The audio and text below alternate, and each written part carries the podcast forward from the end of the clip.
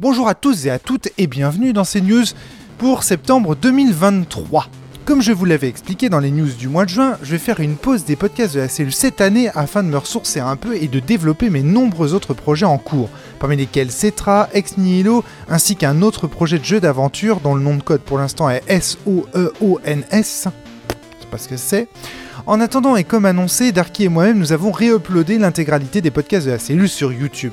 Ça représente un immense travail pour plus de 324 podcasts.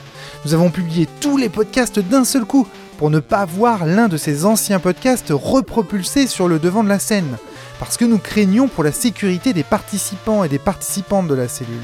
En effet, il s'en est passé des choses en 15 ans de cellule. Certains participants ont arrêté le jeu de rôle pour embrasser des carrières euh, plus sérieuses, d'autres ont changé de nom ou de situation maritale, certains de nos propos sont excessivement datés, voire totalement dépassés. Des dead names sont hélas prononcés, etc. etc. Il convient donc de laisser aux archives ces podcasts qui sont des archives. Un message indiquant qu'il s'agit d'un podcast d'archives a été publié sous ces derniers.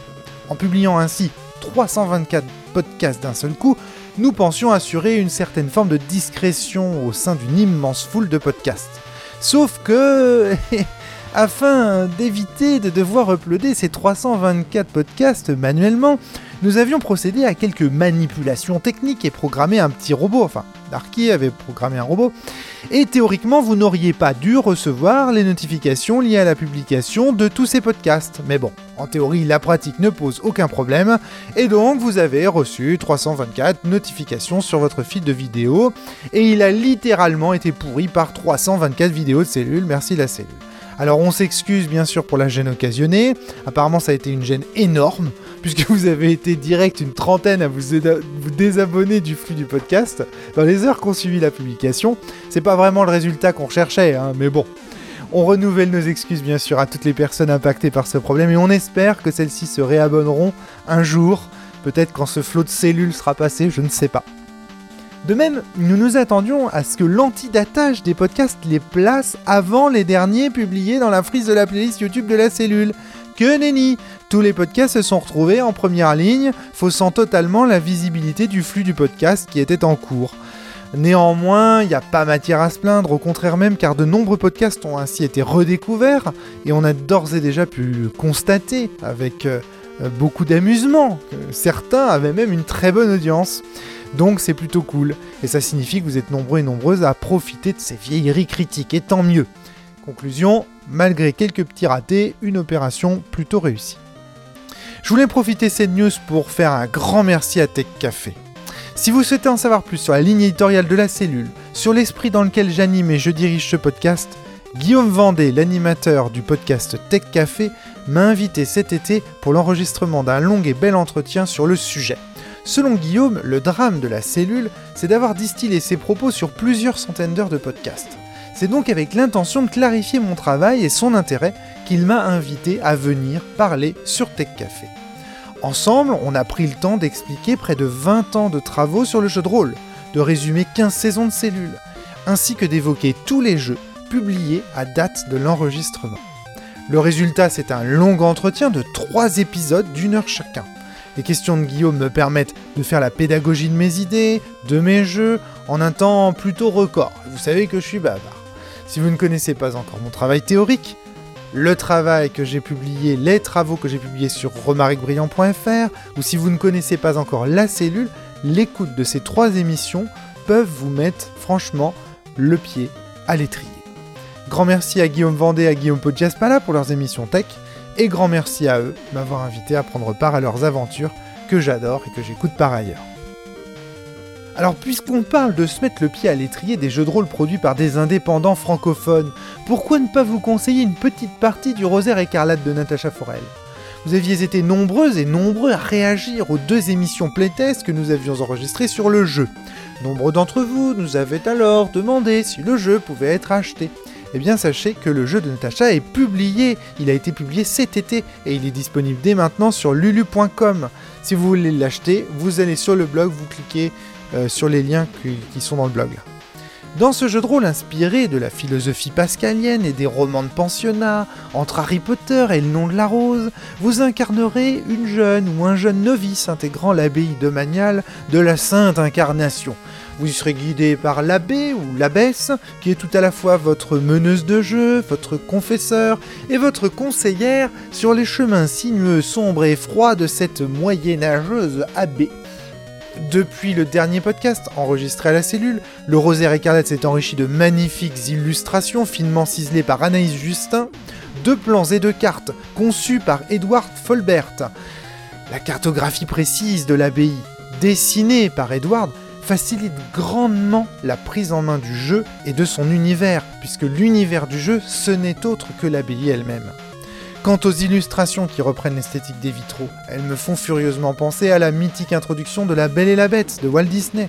Et ce n'est pas la rose en couverture qui me démentira.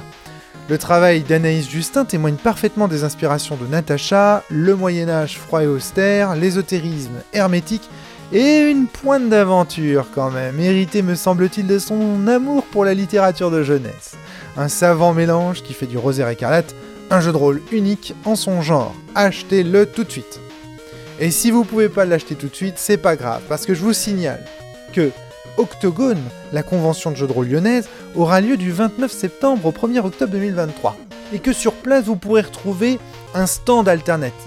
Que dis-je? Le stand alternatif, où se trouvent la plupart des créations rôlistes indépendantes. Celles de Com Martin, de Christophe Guillaume Buckley et de Sylvie Guillaume Buckley, certaines productions de Dystopia Édition, notamment celle de la collection Jidéry dirigée par Eugénie, sur laquelle nous avions pu enregistrer un magnifique podcast l'année dernière, celle de Vivien Féasson, celle de Thomas Munier, de Gaël Sacré et bien d'autres que j'oublie de citer. Or, justement, Natacha Forel et Adrien Cahuzac ont fait parvenir leur jeu au stand alternatif. Vous y trouverez l'agence, vous y trouverez Coma, le dernier jeu d'Adrien Cahuzac que vous n'avez pas encore acheté, je le sais, ne mentez pas. Le rosaire écarlate également sera disponible sur le stand alternatif. Donc si vous aimez la cellule, ces podcasteurs et ces podcastrices, euh, si euh, vous aimez les créations alternatives en matière de jeux de rôle, mais c'est évidemment The Stand to Be, si j'ose dire. Allez, je profite de cette news pour faire la promo de mon dernier petit jeu de cartes qui s'appelle le Village. Je vous propose de découvrir ce petit jeu en cliquant sur les liens du blog. À mi-chemin entre le solitaire et le démineur, le village est une réussite que j'ai mise au point cet été avec mes enfants et que Darky a superbement porté sur PC, smartphone et tablette. Vous pouvez donc y jouer en un clic dès maintenant, gratuitement, en suivant les liens de l'article. Devant vous, 20 cartes positionné en carré, forme votre village. Et cette nuit, un vilain état autoritaire l'a miné, emprisonnant dans le village quelques-uns des douze villageois qui vivaient autrefois. Vous, vous êtes l'enfant du pays. Et votre objectif, c'est de retrouver les douze villageois, les douze figures du jeu de cartes, sans qu'aucune d'entre elles ne soit blessée par une mine.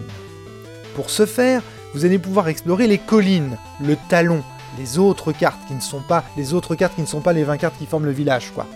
Vous allez explorer les collines en quête des figures qui y sont réfugiées, car celles-ci détiennent des informations sur la position des mines et des villageois retenus prisonniers du village. Autrement dit, quand vous retournez une carte de figures dans les collines, vous avez le droit de regarder une carte face cachée, puis vous la remettez face cachée. Et vous essayez de la mémoriser. Les autres cartes du talon, en fonction de leur couleur, donc les carreaux, les piques, les trèfles et compagnie, vont vous permettre quant à elles d'effectuer certaines actions de déminage. Alors vous allez voir, ce petit jeu ne paye pas de mine, si j'ose dire, mais il devient particulièrement intense si vous essayez de sauver un maximum de villages à la suite sans tuer un seul des 12 villageois. Autrement dit, le jeu devient vraiment passionnant si vous visez le sans faute, si vous vous prenez d'affection pour les villageois, et si vous prenez vraiment le soin de ne blesser personne. Avec Darky, on a réussi à enchaîner 17 villages de suite. 17 villages consécutifs sans tuer un seul villageois. Saurez-vous battre notre record et parvenir à atteindre les 20 villages sauvés de suite? Une belle surprise vous attend si vous y parvenez.